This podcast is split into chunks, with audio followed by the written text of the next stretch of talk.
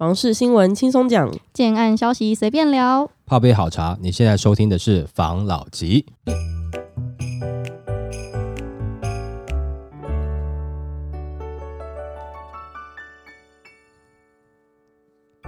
关心你的房事幸福，我是房老吉。我是大院子。今天我们要来谈房市，它现在迅速的降温嘛，所以建商有一些降价的举动。那你降的漂不漂亮呢？就是变成大家现在的一个课题了。好，这个新闻是房市迅速降温，建商降价由暗转明，预售屋也难逃一劫。专家铺背后关键的原因。那因为升息、股灾等等不利的因素影响之下，房市从九月份开始迅速的降温。十月的房市交易量和上个月。相比减少了六点九趴，与去年的同期相较，更是大减了二十八点二趴。那台中市甚至出现了有预售案下调售价，并且退钱给已购户的情况。那同时呢，也传出之前有讲的那个烂尾楼的事件嘛。那就有一个专家就指出，建商它的开价下滑，代表建商从过去的暗地降价转为显著的降价。那其中的关键就在于资金的周转成本，因为明显看到新建案的销售期不停的拉长，溢价空间也加大，销。售率不佳，加上央行的紧缩贷款，因此资金周转就会产生较大的压力。降价是一种财务操作的方式。那它现在从暗的降价变成明的降价，就是从之前呢，可能你买房子，我们送你装潢，送你什么东西，送你什么东西，其实是变相的降价。那现在就是直接价格往下降。那这个是空头的讯号在出现的，所以这专家也分析建商的心态，越早降价就越能销售，否则拖到最后可能会更惨，是一种先降先赢的概念。没错啊，就像之前在讲。投资客一样嘛，嗯，先降价，先跑掉嘛，没错。你要套到后面的话，除非你是体质很好的投资客嘛，建商来讲，除非你是体质很好的建商嘛。我所谓的体质可能是可能财务体质嘛。那如果说你的财务体质不像是超大型建商这么好的话，你不就是早点销售，赶快先降价先卖，不是比较好吗？但是现在这个状况应该是还有一些人无感啦，原因是它不是大面积的啦，它一定是有些个案，它先降价要先跑的啦。对，而且真照您所说都是。小建商对啊，就是要先跑，我不想要被这个卡太久嘛。所以你再换个角度来看，其实有些建商他也像是高级的投资客啊。虽然说他有投资的土地，然后做了加工再卖给你，不过他一定对市场的敏感度还是有的嘛。他觉得说，在这个时间点，如果说要比气长的话，我比不过大建商啊。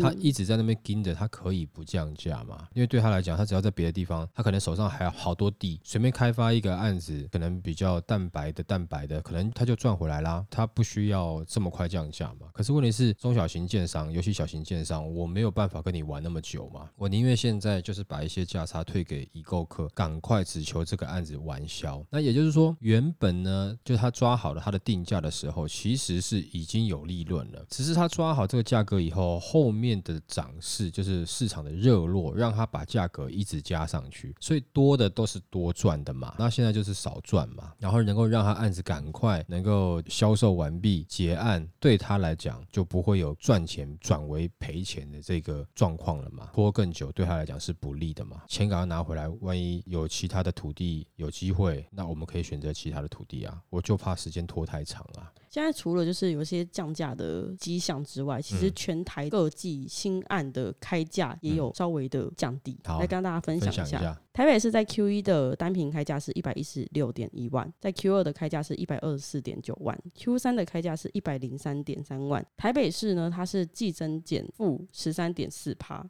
新北市呢是四点一趴，桃园市季增减六点四趴，新竹县市是十八点九趴，台中市是负三点五趴，台南市是负一点三趴，高雄市是负二点一趴。那全台的状况是整体它的开价都有微幅降低，总共是负二点二趴。但还是看区域表现啊。不过因为之前我们有聊过一个量的部分嘛，因为这个有可能还在涨的，会不会有价量背离的一个状况嘛？现在我们在谈的这个是目前最近在新案开价价格的变化嘛？啊，有的已经有主动下修了嘛？啊，有的区域其实还没有明显的下修嘛。刚刚我们讲说整个台北市是下修的，但是它还是有一两个区域是有微幅上涨的嘛？就开价的部分啊，我们现在讲不是成交，是开价的部分。那新竹的部分开价偷偷涨了。十八点九趴是有点高了，很意外的是那个宝山乡，它从三十四点九万。跳到五十点八万，一下跳很高哎。可是是不是也跟那边案子少有关系？当然，我觉得也是少，但是我觉得这个应该还是受，因为它腹地应在园区附近嘛的一些议题啦。不过我觉得那个区域要站稳到五十万一平，我开价是这样开啦，但站到那个数字，我个人觉得是难度挺高的。因为你看竹北市，它也不过就是从五十六爬到六十二，但是宝山从三十四爬到五十，这个是怎么爬的？对啊，这个是可能有案子这样开啦。也许也因为它把整个的新竹县市的这个百分比拉高了，因为它单一一个就涨了四十五点六趴，所以它平均下去会把它拉涨起来了。那你看到台中的部分，它也下修了三点五趴嘛。当然你看一下它全部有没有，其实你可以看到哈，在西屯啦、南屯啦、沙鹿啊，没有，它其实还是有微幅的上涨，但是在大理区跟南区，它是已经有明显的下修了，尤其大理区。那再来是台南市的话是负一点三嘛，那高雄市是负的二点一嘛。当然就是他们有各个区域，有的区域小幅上涨，或是明显上涨，或者是有的区域是明显下降，然后量体也比较多，推案量的量体比较大一点点，然后造成像这样子的这个数据整体啦，台湾看起来就是已经负二点二了嘛，也就是说它现在是一个下修的阶段了，对阶段，但是下修它不会是全台一起嘛，当时涨也不是全台一起涨嘛，哦，那下修可能有些地方就是他自己知道，他如果说这个时间不下修，这个区域的案子可能很难跟其他更核心的案子去做比较嘛，因为如果说核心的区域下修了，那你不就是跌惨了吗？这个时候我先下修，可能还可以控制在我想要的范围内，譬如说我现在是蛋白区，那我一瓶跌个一万块，那我是我可以接受的，我现在先跌，那我怕的是哪一天我旁边的核心地段，譬如说蛋黄区，它跌了，譬如说跌价跌了三万块，那我是不是应该要跌幅比它大？因为我是蛋白区嘛。可是不要说我大于它，我等于它好了，我也跌三万块，我就要赔钱了，我就不赚钱了。那这样子的话，我会没办法跟蛋黄区建安去比较嘛，所以不如早一点先降价，赶快先销售出去，对，先销售出去，转嫁风险，没错，快点脱手，对他们来讲就是好的嘛。所以呼应到你刚刚讲的，现在啊，就是有一些小型建商开始跑了，有一些没有那么热的区域开始降了，可以看到这个松动是先从这个地方开始松动嘛，应该就会知道这样子慢慢下去，是不是在你想要心仪的区域，是不是有机会在过一段时间的时候，你拿到比较好的价格呢？看起来是会的啦。哦，那你说核心地段蛋黄区会不会这么快？现在看起来数据看起来，他们也确实是比较慢，没那么快嘛。虽然说这个东西我们节目讲了很多遍了，好像重复在讲一样，但是那现在的数据事实上呈现就是这样子。所以我们之前有一些讲东西，它是有一个可以参照的一个参考历史轨迹，所以你也可以用这样的轨迹去看。那你什么时候该进场买自住的房子呢？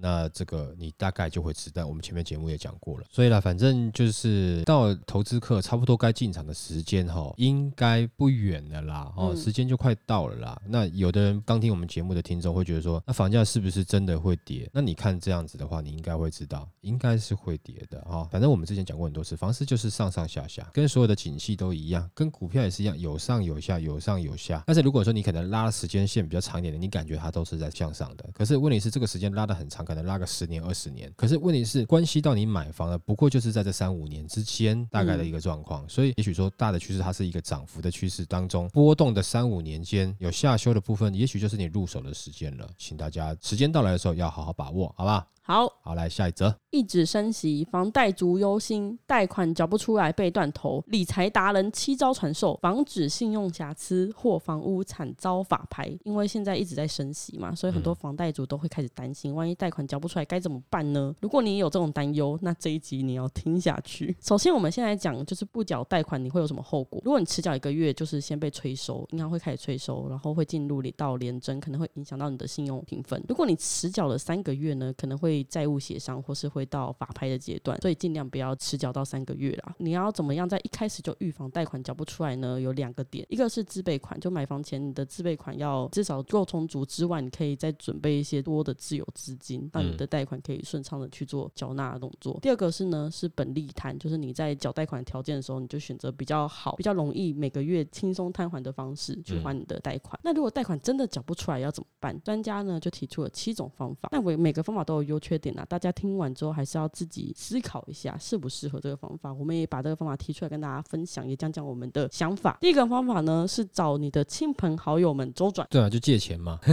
这是最低成本的。对啊，就是亲朋好友借钱，这是家里人拜托一下嘛，哈，这边借一下，反正之后再还嘛，哈。没错那。但是现在状况不是只是说你房贷能不能缴，那现在景气整个在下修的路途上，亲朋好友有没有这么多钱可以借你，这是一个。但我给大家一个建议啦，除非是自己的爸妈，他可能不太会跟你收利息，但也有会跟你收利息啊，不知道哈。嗯但是你找亲朋好友借钱呢，尽量主动的算利息给人家，甚至你算到就是比银行高一点点给人家都无所谓，你不要去贪那个，因为你现在就是房子缴不出来嘛，你去跟人家借给你，我也许可以赚多一点点利息，人家就愿意借你。他们讲说，哦，我都有算钱给他，还赚的比银行多，他其实就在赚钱呐、他现在还在跟人家讲说，当时就是他帮我什么，你现在就不要在意这个，不然你就被法拍了。哦，你就算点利息给人家嘛，比银行高一点点利息，这个是你可以开口的哦嗯去借，而且你主动算好利息给人家，这样子的话，人家愿意借的这种动力也多一点点嘛，帮帮忙啊，好，比如说啊阿杰啊，到啥钢结啊，我利息也算一下给你啦，啊，你不要哦，我去跟人家借也是这个钱啊，啊我跟你借啊，自己人啊，我就多算一点点给你啦，哦，啊，这样是不是比较好？啊，你也帮助我完成个家的梦想，这样你会比较好借钱，千万不要一毛不拔。我跟亲戚借钱，我跟亲戚好朋友借钱，还要算利息哦，你就是要算。你如果你不去算，这个就是你不懂社会事，你自己要懂得算一下。人家那个钱也许有他的用途，他也有他自己的家要养，或者他有他自己的支出。你要动用别人的钱，你只花一点点的钱去拿到那个钱的使用权，暂时去挡一下，何乐而不为？不要完全好像空口，就人家应该借你的，这样会比较不好。有的人会说，那不知道怎么跟家里人借钱或干嘛的，你主动把利息算一算嘛，你先算一算，拿算算给他听，分析给他听，然后你顺便要去跟人家讲一下，你为什么我现在要借这个钱，你的还款计划是什么？如果说我有一个妥当的还款计划，我能够还，我评估的好，人家当然愿意借啊。但是你现在借的话，就是说我也不知道有没有明天，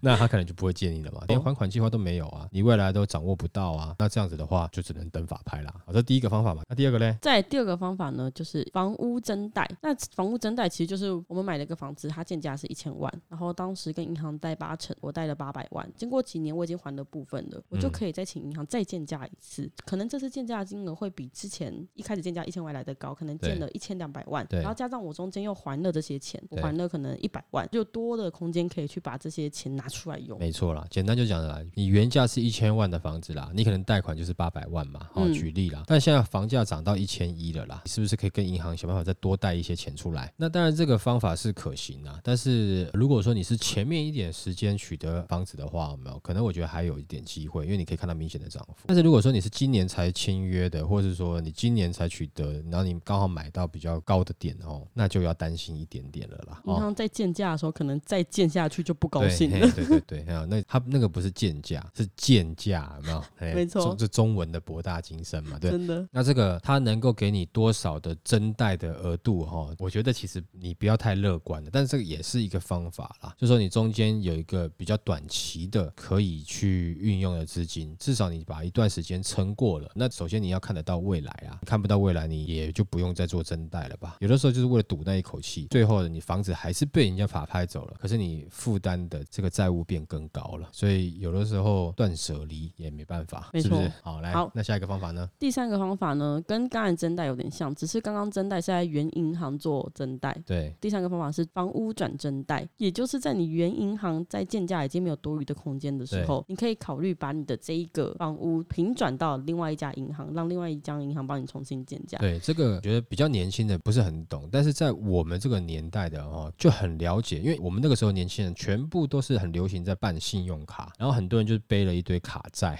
然后卡债你缴的那个利息很辛苦，所以你嗯把你的卡债转换到另外一家代偿的银行，他给你更低的利息，然后更高的金额，帮你偿还掉你原来上一张信用卡的卡债，他是有办法用这样做的方式。那甚至有的是说，他可以多给你一些钱，然后但是他的利息可能比你上一家高一点点，但他给你更多的金额去偿还掉你上一家银行的卡债。其实他这样讲这个方式是有点类似的，比如说我在 A 银行办的这个条件是这样子，可是呢，我现在快缴不出来了，那我就找 B 银行重新评估，你是没办法多贷一点点钱，那我就把整笔贷款移到你的 B 银行去，那那多贷出来的钱，我是不是就可以拿来做运用，至少让我撑过一段时间？这也是一个方法啦，但你中间都还是会损失一些手续费啦，什么一些费用啦。如果为了救房子，逼不得已你要救，那也只能这样救啊。但这个也都还算是你是找银行这个模式啦，我觉得都还算好的啦。那再来呢？第四个方法是二顺位贷款，也就是我们俗称的二胎贷款。那二胎的话，有那么点缘分啦，哦，因为大部分哈在二胎你遇到的会是孽缘比较多一点点啦。二顺位的，因为他借你钱，他一定会跟你去做登记嘛。他借钱给你的时候，他一定会跟你做设定。那也就是说，你的房子他有占到一部分的权利嘛。最重要的是，你钱还完的时候，涂销的时候，他会不会好好跟你涂销，或者还是有的跟你讲说啊，你还要再什么什么之类的，你又被削一笔嘛。而再来是，如果说你中间你是还不出钱来的话，那二顺位的可能就直接收走。没有，因为你还有一顺位的这个银行嘛。那银行在争取法拍，你可能二顺位很快就可以，他可能就看你病要你命啊。嗯他觉得你哎，你如果这样的话，你会还不出来，我就看着你现在很急需，那我可能就给你一个利息比较高的啊。那你会说啊，利息高我干嘛借？假设会走到二顺位啊嘛，其实有时候利息高他还是借啦。病急投医了。哎有的时候就会被一些二顺位资产公司盘去了啦。但是如果你真的为了救，有的时候你可能会想要赌一把啦。不过我个人觉得，一般的二顺位哈，甚至有的是什么代书帮你做的一些这种二顺位哦，个人觉得以现在的我来看啊、如果年轻我，我可能会想要冲一下。那现在我来看，我觉得就真的尽量不要，因为它很常能够发生的状况是多欠了一些债，房子也没了，对，你会觉得说啊，我就是要为了房子留下来啊，我刚才上述的方法我都没办法取得我要的资金，那我该怎么办？哦，那有的时候真的是不如放弃。你现在如果找了二顺位，有的时候是你钱是借到了，但是最后你还是放弃了，而且你还多欠了一些债务，或是说多了一些纠纷等等之类的。那当然也有是不错的二胎的一些业者啦，就是比例上来看，就是比较少一点。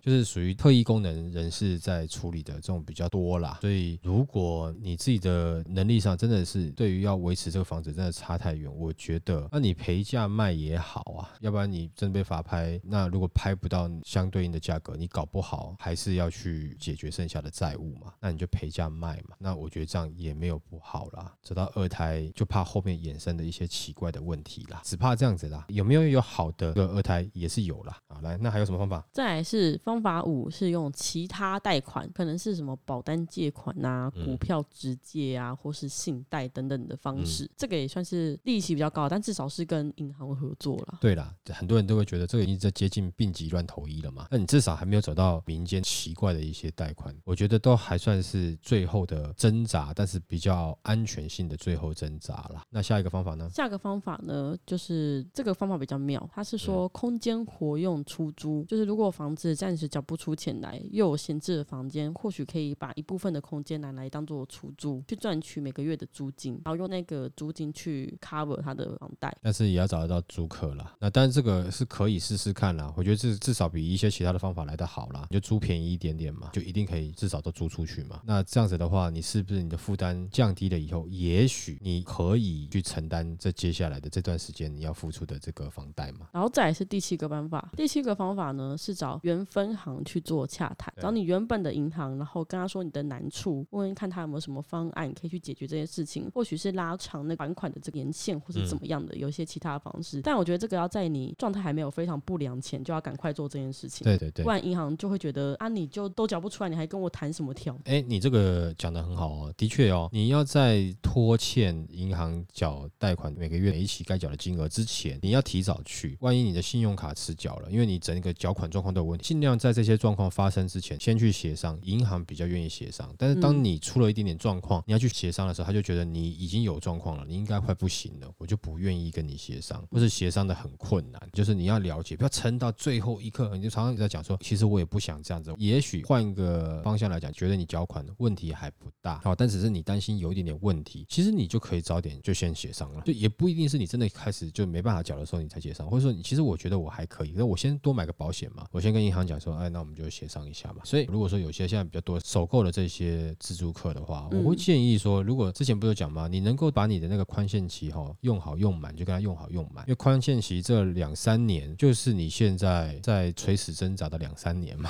没错，是？可以提前准备。对吗？因为你看，你那两三年，你也许就只付几千块的利息嘛，绝对够你去拼个两三年啦。那等到之后时间到了，我相信这个全球的景气应该也慢慢不会再继续下修了。我猜啦，哈，嗯有可能回到比较上升的地方。如果说这两三年它还是继续往下，那我看那你也就认了吧，就让这个房子走了吧。那如果说它有起来的话，哎，你自己的收入也可以啊。那我觉得这样子就是不是这两三年得到一个缓冲，另外一个准备的机会，好吧？那那就来下一则。负债及财富，富人和你想的不一样，因为现在通膨时代来临了嘛，每一次的通货膨胀都是一次财产分配的重新机会，那贫富差距也是在这一次的分配中不断的被拉大。这边就想问大家一个问题：如果有两个人呢，一个人手上拥有三百万资金，一个人拥有三千万的资金，当通膨发生的时候，谁的损失会比较大？嗯，应该很多人都觉得是三千万的人损失会比较大，因为他有三千万，他的那个基础比较大，所以他蒸发的钱就比较多。嗯但是其实不是，照理来说这样看是合理的，但是因应到现实面来说是不会这样子的，嗯应该是三百万的人损失会比较大。为什么会这样讲？